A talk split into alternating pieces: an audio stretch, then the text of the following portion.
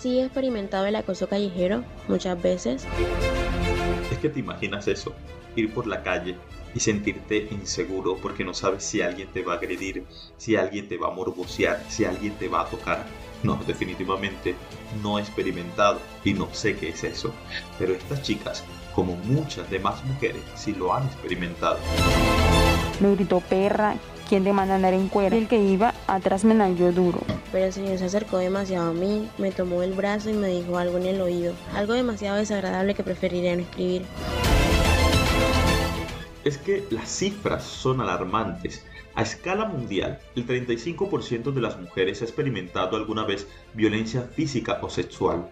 A causa de la pandemia del COVID-19, el número de llamadas a las líneas telefónicas de asistencia por este motivo se quintuplicó en algunos países. Cada día, 137 mujeres son asesinadas por miembros de su familia. 15 millones de niñas adolescentes de 15 a 19 años han experimentado relaciones sexuales forzadas en todo el mundo. Y ahí las cifras no dejan de crecer. Y recuerdo que cuando iba bajando me dice un muchacho de ellos, de los que iban en el bus, uy mami, qué bonita te ves con ese vestido, te luce el rojo, qué rico, que no sé qué. Hasta que un día tuvo como esa osadía de acercarse tanto a mí que me lo dijo en el oído. Quiero todo de ti, ya no solamente tu cabello. En realidad yo lo estaba ignorando hasta que yo le dije que por favor se levantara, que no estaba permitido de que él estuviera sentado al lado mío y sin embargo hizo caso omiso. Yo de verdad estaba súper aterrada, me sentí súper mal, súper incómoda, súper nerviosa. Pensé que me iba a pasar algo. Me tocó pues eh, levantar un poquito más la voz y pedirle que por favor se levantara, que no estaba permitido y que no tenía ningún derecho a estar allí, ni siquiera estar tocando mis cosas. Ya como yo levanté un poquito más la voz, él lo que hizo fue que se levantó y me dijo que yo era una grosera. Ahora, no halagas ni haces sentir mejor cuando la piropeas o la morboseas por las calles. Por el contrario, la hace sentir más miserable, las hace sentir poco valoradas. En realidad estás mancillando su autoestima. Te has puesto a pensar, si fuera tu hija, si fuera tu hermana, si fuera tu madre, la que son tratadas de las mismas maneras como tú puedes estar tratando a las mujeres. Me sentí súper mal, me sentí re mal, casi lloro de la pena que me dio porque había mucha gente y pues me dio impotencia porque no pude hacer ni decir nada ya que ellos iban en la moto y fue en cuestión de segundos. Sentí asco, miedo, inseguridad, impotencia, me sentí vulnerable. Me sentí muy insegura, me sentí demasiado mal, me sentí realmente horrible, horrible, horrible. Llegué a mi casa temblando, fría y pálida. Por este tipo de situaciones es que acostumbro a caminar como los caballos cuando le colocan unas solapas en, la, en los ojos, alrededor de los ojos, para que estén como concentrados en un solo punto. Creo que en la sociedad en la que estamos actualmente, todo ese tipo de actos o, a las mujeres nos denota, nos demuestra, nos genera mucha inseguridad por tantos casos de violencia, acoso que se han presentado.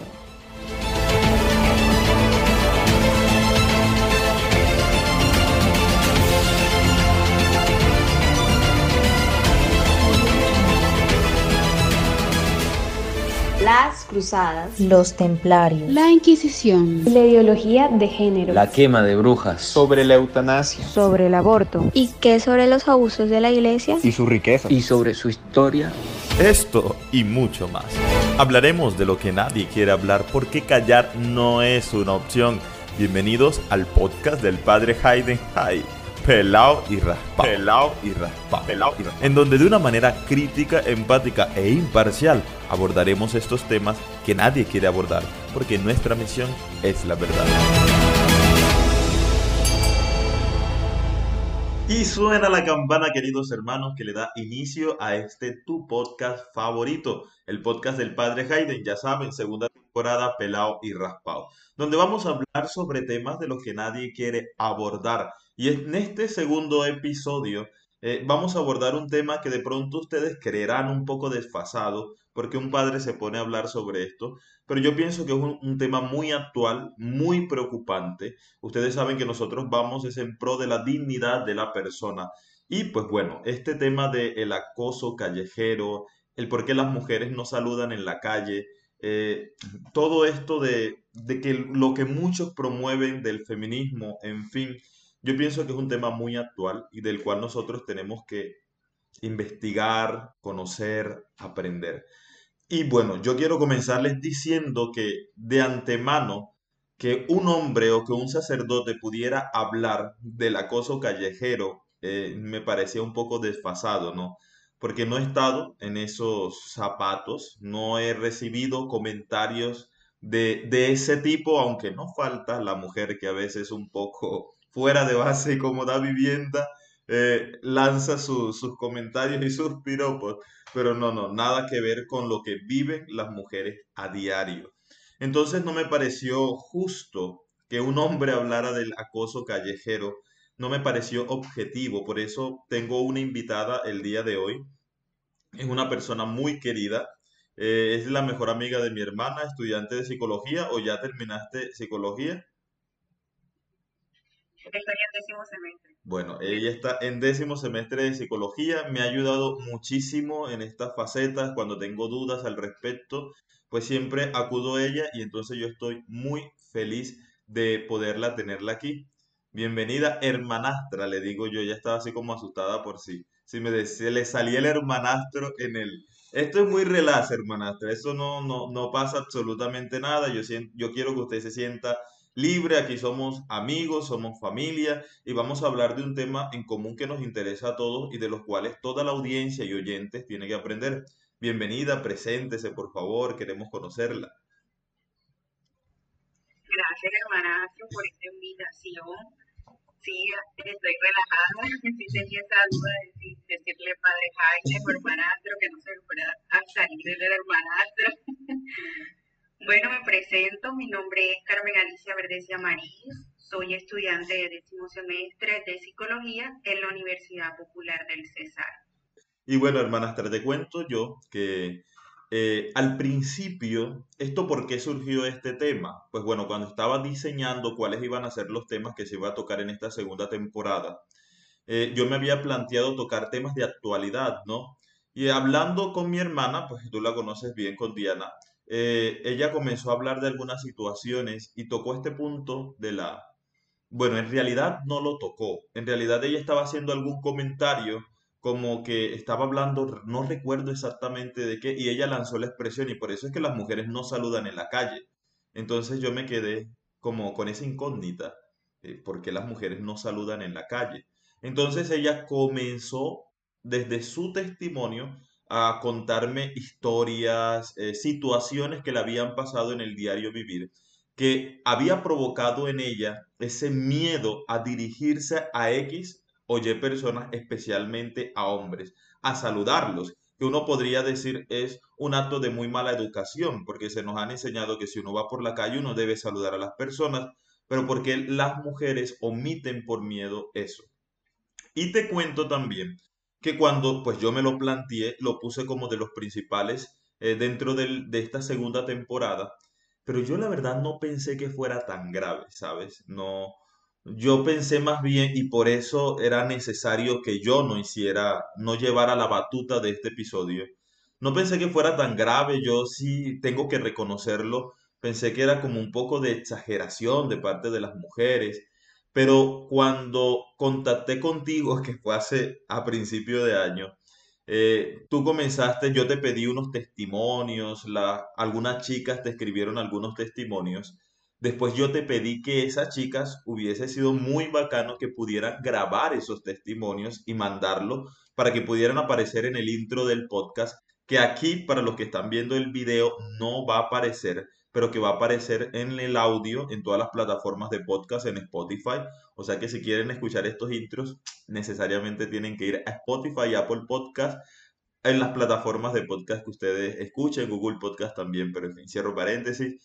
Y cuando ellas se negaron por miedo, eh, yo dije, oh, esto es grave. O sea, sí es un tema muy delicado, porque para que una mujer se cohiba decirlo a una audiencia que no la conoce, que, que es una completa anónima, pero aún así le da miedo expresarlo, decirlo, manifestarlo en una nota de audio, es que el tema no es, no se puede dejar pasar así como así. Preocupante, pero en fin. Eh, hermana, yo quiero que tú expreses cómo, cómo sentiste cuando te invité este tema, cómo te desenvuelves, cuál es como esa introducción o ese primer concepto que podrías transmitirnos a nosotros como oyentes sobre el acoso callejero.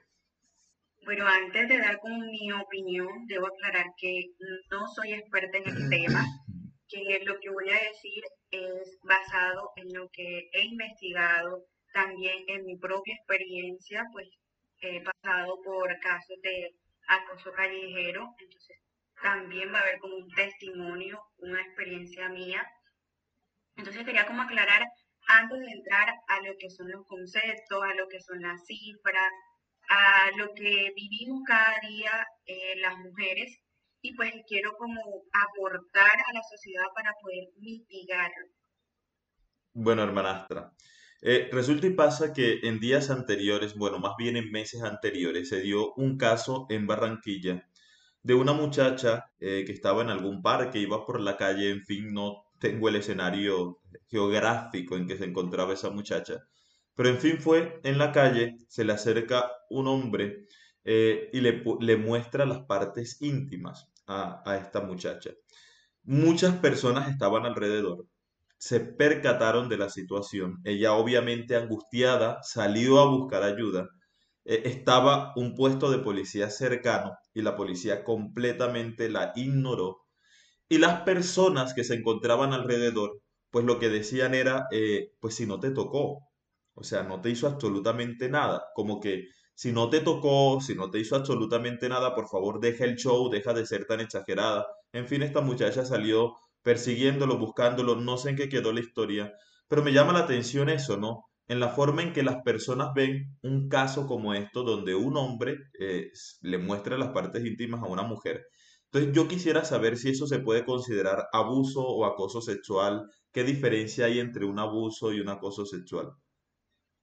Bueno, desde la investigación eh, está el abuso simple y está el abuso eh, sexual con acceso carnal. ¿Cuál es la diferencia entre abuso y acoso? Abuso, tener en cuenta que abuso sexual con acceso carnal también se considera eh, violencia sexual. Entonces la diferencia que hay es que en el acoso, que es como esa anticipación al abuso, el acoso, en el acoso no hay contacto físico pero si es denunciable. Quiere decir que en el caso de la muchacha en Barranquilla hubo un acoso callejero, no hubo ese contacto físico, pero sí hubo como ese contacto, esa violencia, se puede decir, eh, no hubo la física, pero hubo como la psicológica, porque es algo que ella puede interiorizar como un trauma, una experiencia traumática. Entonces la diferencia está en que en uno no hay contacto físico, no te están tocando, pero sí está ese, esa violencia verbal o psicológica. Y en el otro ya hay contacto, te están tocando, te están manoseando, y el de la violencia, pues que lleva más años, es el de acceso carnal, que es cuando hay una penetración. Pero, por ejemplo, los piropos podrían considerarse abuso sexual o acoso sexual. Esto es una controversia porque antes de como aclararte el piropo, te quisiera como aclarar lo que hay otra palabra que se puede utilizar en estos casos, que es el halago. Por hay que saber diferenciar del halago y entre el piropo. Normalmente el piropo no tiene como ese consentimiento de la persona que lo recibe, mientras que el halago sí tiene el consentimiento. No, no directamente, pero sí, sí se da como entre dos personas que se conocen digamos como eh, entre tú y yo ya nos conocemos, yo te puedo decir, estás muy bonito, estás alto, te veo alegre y todo eso. Pero yo sé que tú lo vas a esperar de una manera porque ya nos conocemos, ya tenemos confianza.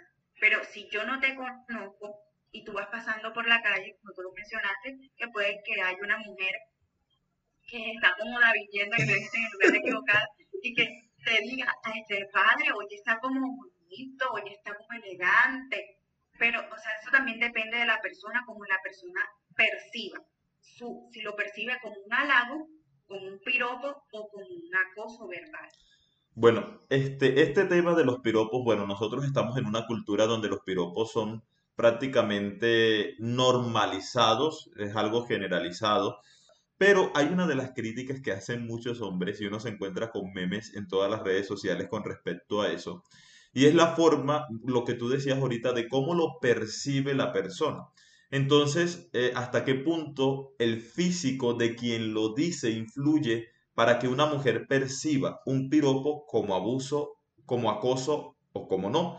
Eh, hago más énfasis o me explico mucho mejor. Entonces, los memes siempre dicen como que, claro, un hombre apuesto, musculoso, blanco, ojos verdes, tipo príncipe azul, le dice algo a una mujer y entonces la mujer enseguida se sonroja, entonces la mujer enseguida le echa miradas, pero si lo dice otro tipo que no sea tan dotado, tan, tan bello físicamente según la concepción de la mujer, entonces es percibido con la mujer, por la mujer, como un acoso.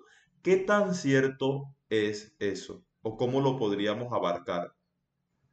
Bueno, como lo dije anteriormente, eso depende, o sea, de cómo lo perciba la mujer. ¿Por qué? Porque hay casos donde hay mujeres eh, que, pues, en esta búsqueda le pregunté a algunas mujeres y su respuesta fue que nunca habían experimentado acoso.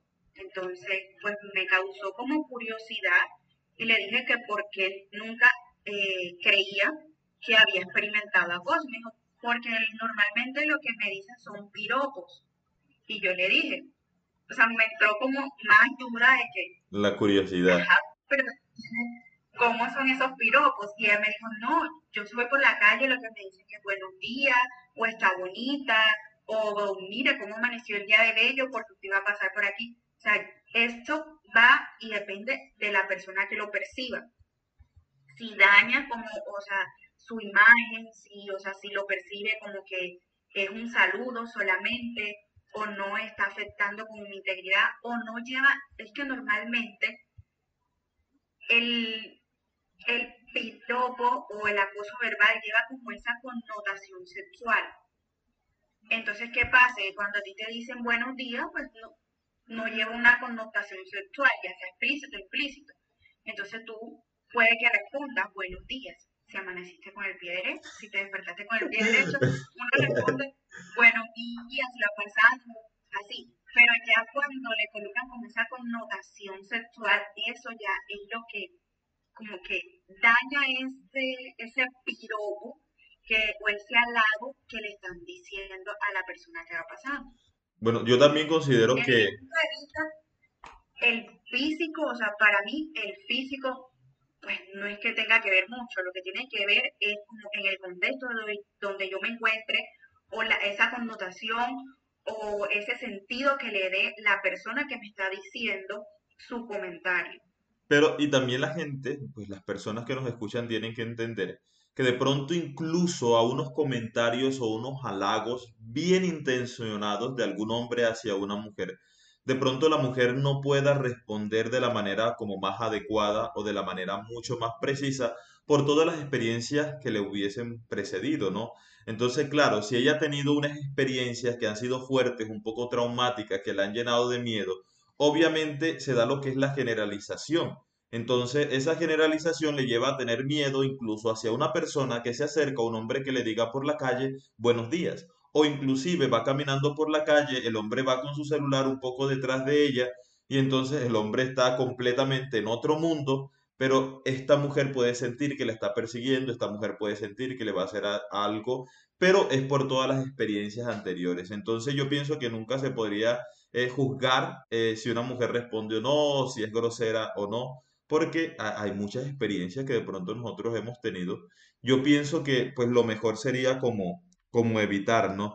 Pero lo segundo es si hay alguna predisposición en el hombre para eso, del abuso, del acoso sexual. O sea, ¿por qué se da en hombres hacia mujeres? Y es muy raro, pues, que se dé de mujeres hacia hombres. Pues eso es una costumbre. que se adquieren a medida que vamos creciendo. Entonces, si lo ve desde niño en su entorno, digamos que el adulto lo hace y nadie le, le dice como que eso está mal, como que no debes hacerlo, o le dice eh, solamente debes halagar a la persona que, con la que tengas confianza. Entonces lo ve bien, o sea, lo interioriza como que ese comportamiento ante la sociedad está bien. Bueno, hermanastra, yo pienso también que esta cuestión del acoso, del acoso y de todo tipo de abuso sexual también es como una cuestión de poder, ¿no? Eh, es de superioridad. Es más, muchos de los, de los, de esos asesinos seriales en Estados Unidos y cosas así por el estilo, que tienen esa costumbre de abusar de sus víctimas. Por ejemplo, nosotros tenemos un caso muy renombrado de que es Garavito, que precisamente reside en la cárcel aquí en Valledupar. Eh, en realidad, cuando abusan de una mujer, de un niño, y eso también es un tema que entra incluso dentro de los abusos que algunos sacerdotes han cometido dentro de la iglesia, que es un tema que más adelante eh, tocaremos porque es un tema pues aparte y muy especial. Eh, es una cuestión de poder. A veces no lo hacen tanto por el placer sexual que puedan sentir, como el ejercer dominio sobre otra persona, como el sentir que la otra persona es pequeña y tengo poder sobre su vida, sobre su sexualidad, sobre su forma de pensar. Entonces, esto es una cuestión muy preocupante porque lo que lleva, inclina más a una persona a, los abusos o todos tipos de, acoso callejero es precisamente eso de, del poder que yo tengo sobre la otra persona y considerar al mismo tiempo que la otra persona está por debajo de mí y que tiene que aceptar lo que yo digo. Así es. O sea, hay tipos de acoso, como te lo mencioné al principio, pero como que los que más tienen como connotación o los que más predominan son ese, el acoso callejero o el acoso laboral, que es donde se ve como esa jerarquía. Cuando el acoso laboral que se ve la jerarquía de que jefe, subordinado o este empleado, así.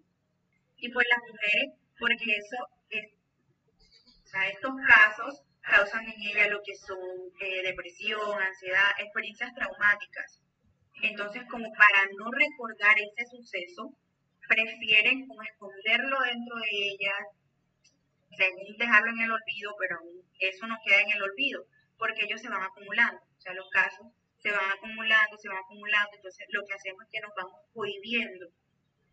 Tú mencionabas un ejemplo, que un hombre venía hablando por su celular, pero ya la mujer estaba como en esa disposición de que algo iba a pasar, estaba predispuesta a que algo le iba a pasar, y es por eso, porque lo va acumulando y no lo va como haciendo, eh, no lo va denunciando o no los comparte o no hace como eh, alguna actividad que pueda como eh, mitigar ese sentimiento de culpabilidad.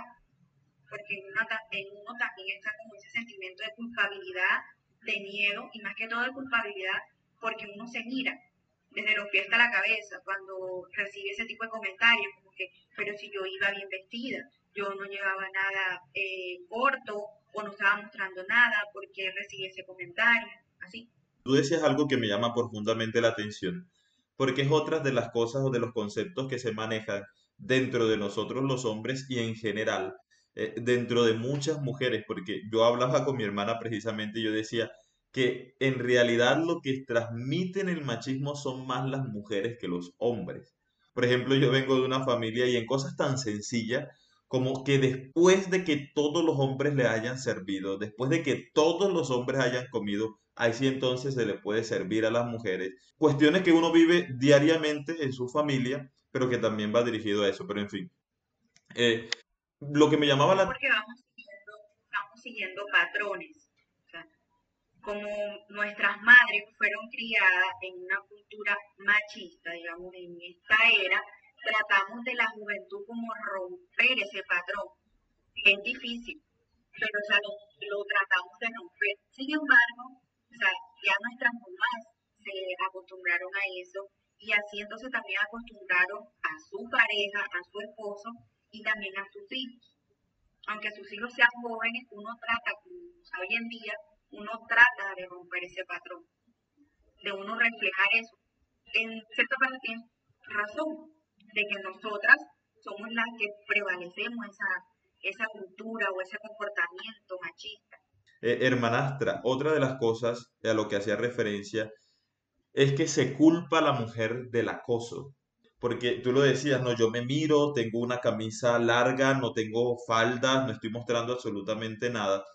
Entonces es, es la concepción de que las mujeres tienen que ir vestidas tipo monjas, tipo hasta aquí, hasta las muñecas, las faldas que sean hasta allá, hasta el tobillo. Entonces, una mujer que tenga de pronto que deje ver el ombligo, una mujer que este, tenga lo, eh, una minifalda una cosa así por el estilo, entonces le llegan a hacer algún comentario, entonces la culpa es de ella. Entonces, ¿para qué se viste así? ¿Para qué está mostrando? ¿Para qué?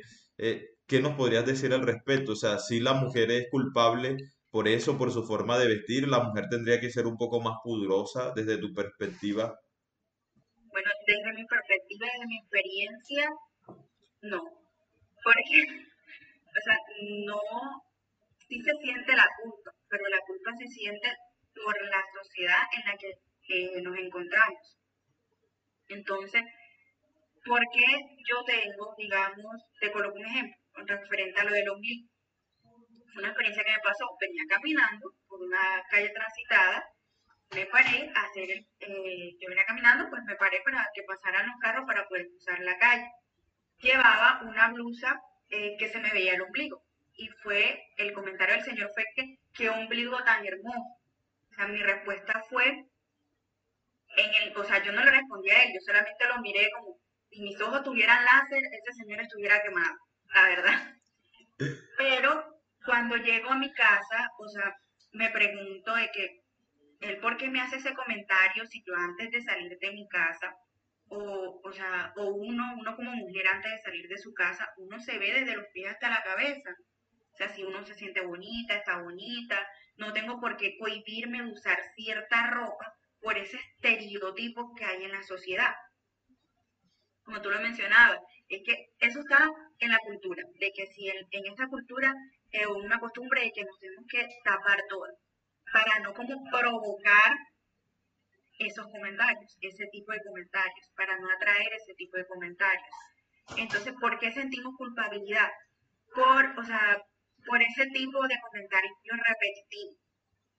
Entonces a veces preferimos eh, salir tapada desde el cuello hasta los pies, pero sin embargo hay personas, hay hombres que dan sus comentarios.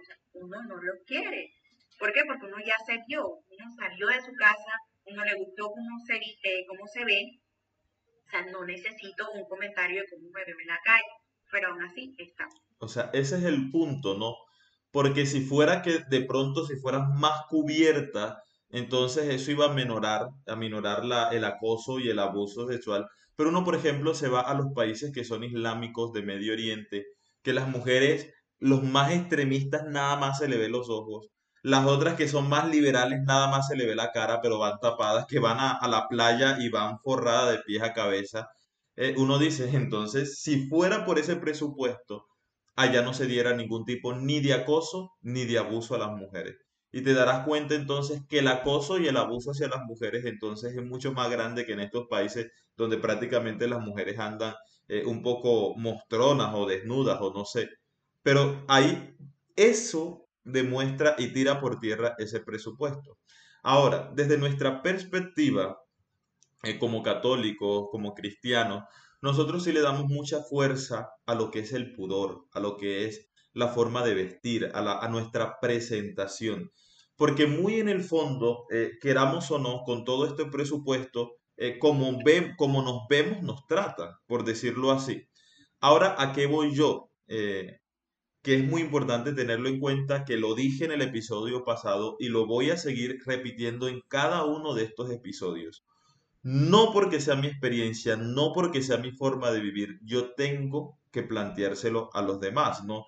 Entonces muchas veces desde los púlpitos, desde las homilías de algunos sacerdotes, se excluye a la mujer, prácticamente se le culpabiliza por su forma, por su forma de vestir, entonces no pueden llevar esto, entonces no pueden llevar lo otro. Eh, y han hecho, han creado una cultura donde la mujer se sienta culpable de los abusos, de los abusos y de los acosos que, que conllevan.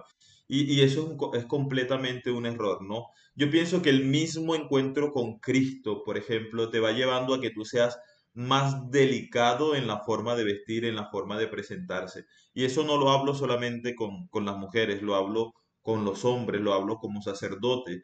Eh, nosotros estamos en una cultura machista, pero por ejemplo a ti el pudor te va diciendo que incluso tienes que respetar tu cuerpo.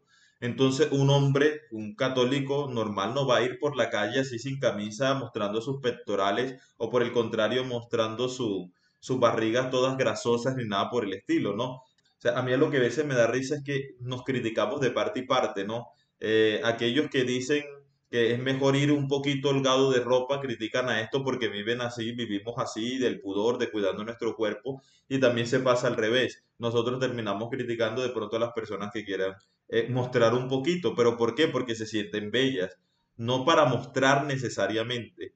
O sea, y al final he comprendido incluso con mi hermana que una mujer de pronto se viste, se pone una camisa bien chévere o una, una falda un poco corta, no es para estar mostrando a los demás, sino porque le gusta, sino porque se siente bella, sino porque se siente bien consigo mismo usando esa.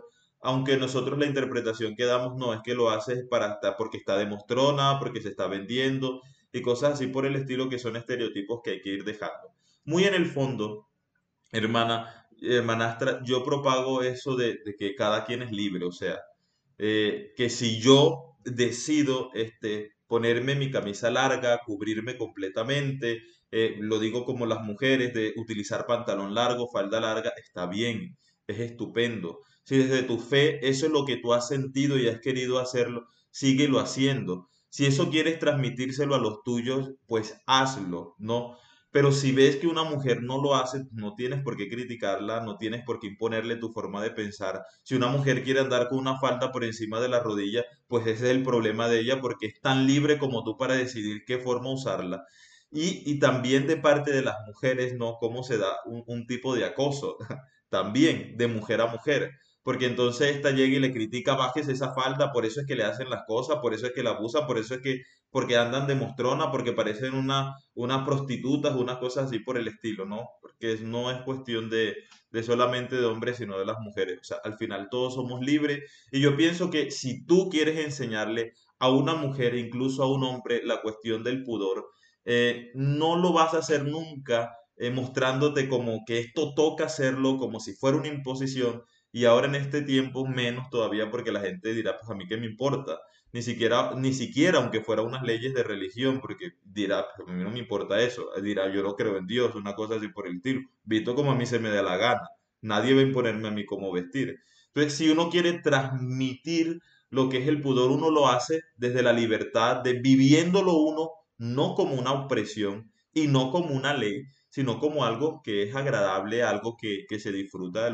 Hermanastra, ya para ir culminando, la conversación está muy buena. Eh, un consejo para los hombres, ¿cómo crees que deberían actuar los hombres frente a una mujer? Ya sea en la calle, ya sea a través de las redes sociales, ya apenas si aún quiere conocerla o vio una mujer que le gustó, por ejemplo, y quiere entablar alguna relación, alguna conversación, ¿cómo crees que debería acercarse? O sea, ¿cómo debería ser el comportamiento de un hombre hacia una mujer?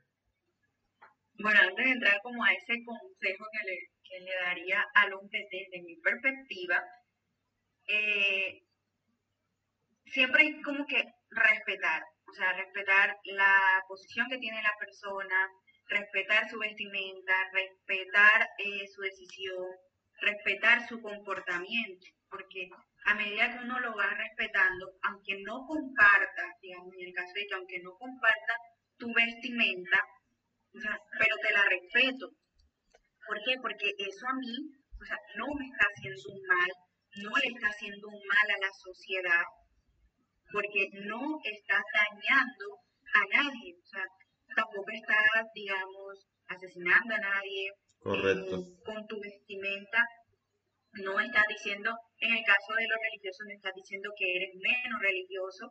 Yo tengo un caso eh, de experiencia propia eh, aquí en, mi iglesia había un padre que él cuestionaba mucho la vestimenta. Yo dejé de ir por eso. O sea, y a él se le retiraron muchas personas. Entiendo que para todos los lugares hay un tipo de vestimenta, es eso es aceptable. Sin embargo, yo, o sea, yo tengo como interiorizado que a mi Dios no me va a cuestionar mi vestimenta, o sea, más bien, él, él debería como de agradecer de que la persona fue a escuchar la palabra. No él cuestionaba todo, o sea, lo mínimo él lo cuestionaba, le cuestionaba la blusa, que le cuestionaba la falda, que le cuestionaba el pantalón. Entonces eso fue como retirando a las personas y en esa pues caí yo, o sea, me fui retirando poco a poco porque era más regaño, la misa era en, en, términos religiosos, la misa era más regaño que escuchar la palabra. Y uno quedaba como que...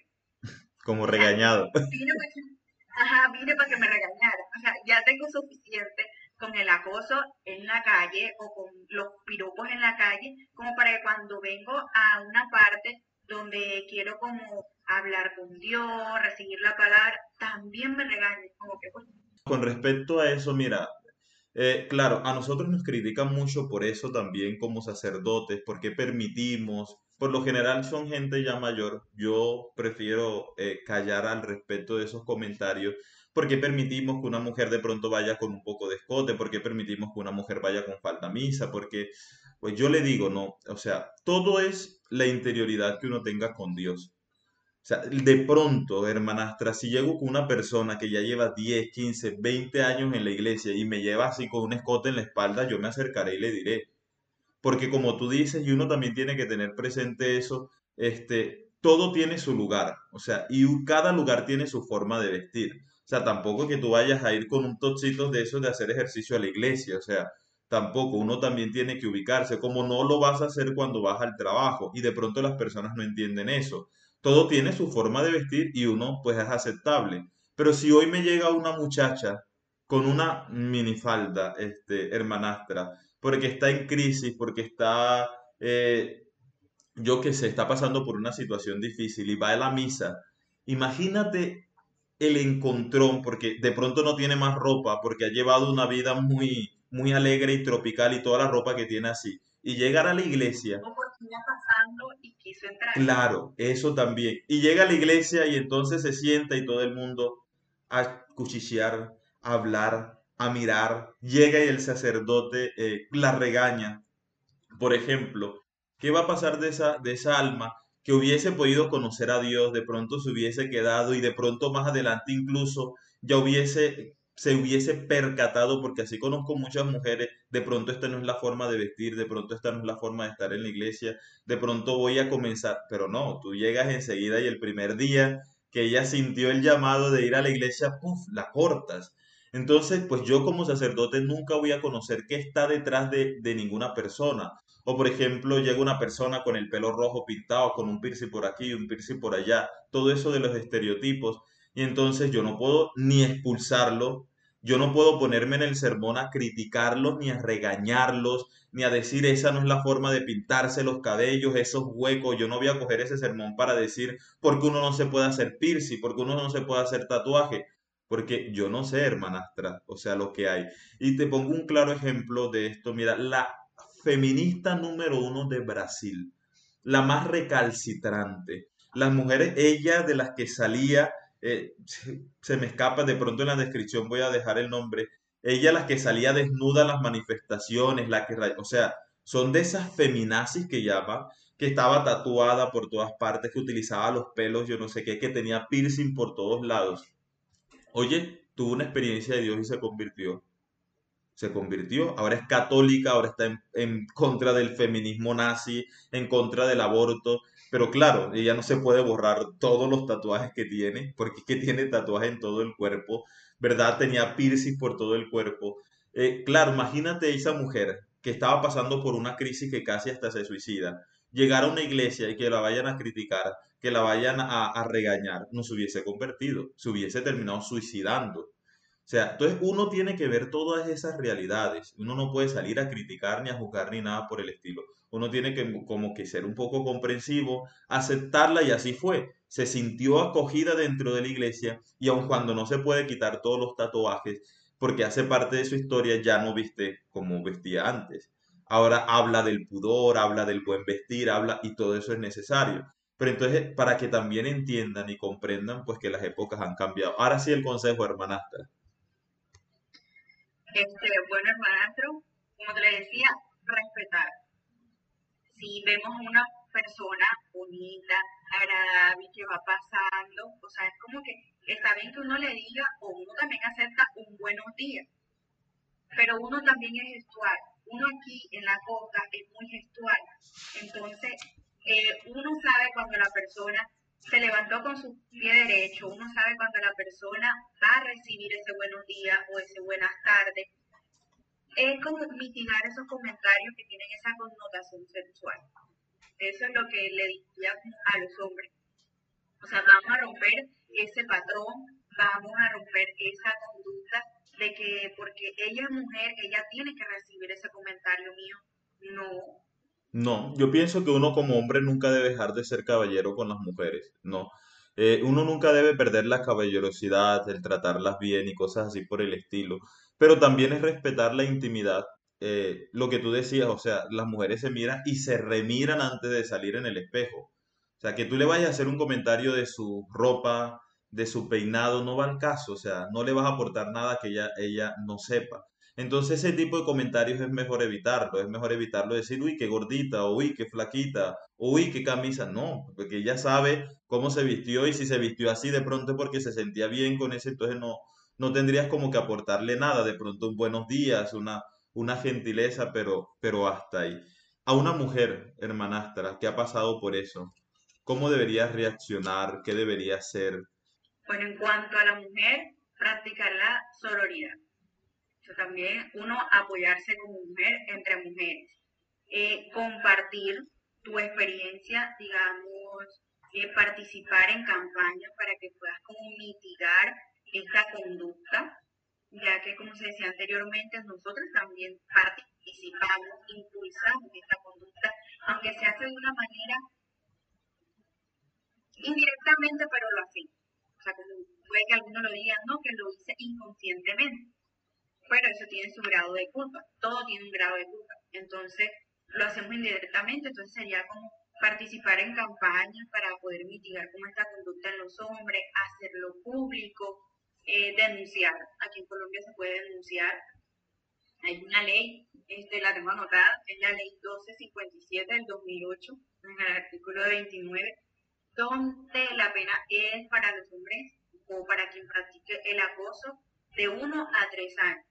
Eso también eh, depende de eh, el acto que realice la persona, el acto que realice la persona, si es una persecución, eh, si es un contacto físico, si es solamente contacto verbal o psicológico, eso depende el, el cargo. empoderamiento femenino, tener una buena autoestima, hacer realizar actividades como para tener una buena autoestima, como tú lo mencionabas, una mujer antes de salir de su casa, ella se mira desde los pies hasta la cabeza, uno se viste para uno, uno sabe si la ropa le queda bien o si no. Es más, hay mujeres que antes de salir le preguntan ya sea a su mamá o a sus mismos hermanos, como cómo me veo, cómo me queda la ropa, a sus primas o con quien convivo. Entonces sería como eso, compartirlo o hacerlo público, o sea, hacer público eh, tus experiencias como para eh, que entiendas que tú no estás sola, que esa experiencia también la compartes con otras personas, identificar el agresor, pues si puedes identificarlo, grabarlo en el momento. Entiendo que al principio puede costar porque no tenemos como esa valentía de grabarlo, sin embargo, hoy en día hay mujeres que ya lo hacen, que graban, que identifican su agresor y pues después de eso a denunciar. Perfecto. Eh, muchas gracias, hermanastra. Aquí yo quería terminar con unas frases del Papa Francisco que dice, si queremos un mundo mejor que sea una casa de paz y no un patio de guerra, todos debemos hacer mucho más por la dignidad de una mujer. Eh, eh, Dios quiere que las mujeres vivan libres y conforme a su dignidad, ¿no? Yo pienso que el trabajo por la dignidad de la mujer no es solamente de las mujeres yo pienso que ahí eh, el papel más grande lo tenían, tendrían los hombres, porque de una u otra manera, actualmente los hombres son los que ponderan como el poder en muchos de los campos económicos, sociales, políticos. Y si fuera más consciente, más justo, más equitativo, entonces serían ellos los primeros interesados, los principales autoridad para poder luchar a favor de la dignidad de la, de la mujer y al mismo tiempo para ir este, mitigando todo esto del acoso sexual y todo lo que una mujer eh, al día este, tiene que afrontar. ¿no? Dios quiere la libertad de la mujer. Dios quiere que la mujer sea libre y Dios quiere que la mujer viva conforme a su dignidad y las mujeres no se conformen con antes. ¿Por qué un padre habla de eso? Pues porque tengo hermanas, hermanas que todo el tiempo y todo el día están pasando por situaciones al respecto. A mí me da miedo a veces. Me da miedo, por ejemplo, cuando mi hermana dice y ella llama, voy a coger un bus o una cosa así por el estilo. Alguna vez le pasó una situación un poco eh, un poco muy parecido a todo esto y había veces me da miedo, me da miedo por mi hermana, eh, mis hermanas, eh, también tengo mamá, o sea, muy en el fondo es como, como respetar eso, porque todos tenemos mujeres muy importantes en la vida y tú como hombre piénsalo si a ti te gustaría que a una de tus hermanas o en su defecto a una de tus hijas la trataran en la calle como tú de pronto estás tratando a las mujeres. Si le gustaría que a tus hijas o a tu hermana le dijeran las obscenidades que tú les dices a otra mujer o si te gustaría que tu hermana estuviera pasando puff y le dieran una nalgada, así como tú lo has hecho con otras mujeres. Sea, muy en el fondo pregúntate eso. Si no tienes hermanas, tal, pero alguna vez vas a tener una hija, pregúntate si a ti te gustaría que tu hija fuera tratada de la misma manera. Si te gustaría que tu hija fuera abusada o fuera acosada sexualmente por un hombre. Entonces yo pienso que es un tema muy actual, es muy importante. En algún momento del podcast vamos a hablar también del, del feminismo, y, vamos a ver cómo estas posturas y cómo la iglesia en realidad promueve la dignidad y la exaltación de la mujer. Eh, y esto es un tema muy actual, es muy actual porque cada vez las voces de las mujeres se están haciendo sentir, unas muy respetuosamente, otras las feminazis destruyendo y acabando con todo. Y yo pienso que es un papel muy importante el de nosotros los hombres. Comenzar a cambiar el chip que tenemos en nuestra mente, comenzar a respetarlas y a valorarlas como el mejor regalo que el hombre ha podido recibir de Dios porque uno de esos mejores regalos es la mujer y por eso Adán cuando ve a su mujer bella y hermosa dirá, esto sí es hueso de mi hueso y carne de mi carne. ¿Sí ve? Eso, eso es lo que debería causar en nosotros las mujeres, ¿no? Ese sentido de, complementariedad, de apoyo, de trabajo en equipo, de poder admirar ciertamente su belleza, pero eso, admirar su belleza, no, no manosear su belleza, no arrancarle ni sabotearla tampoco. Eso es lo que debería eh, provocarnos, ¿no? Y que ella, aprender a que ella se sienta segura con nosotros. Muchas gracias, hermanastra. Yo les voy a dar la bendición a todos los que nos están oyendo, también a ti, para que todos terminen de pasar un feliz día. Que el Señor los bendiga en el nombre del Padre, del Hijo y del Espíritu Santo. Bye bye.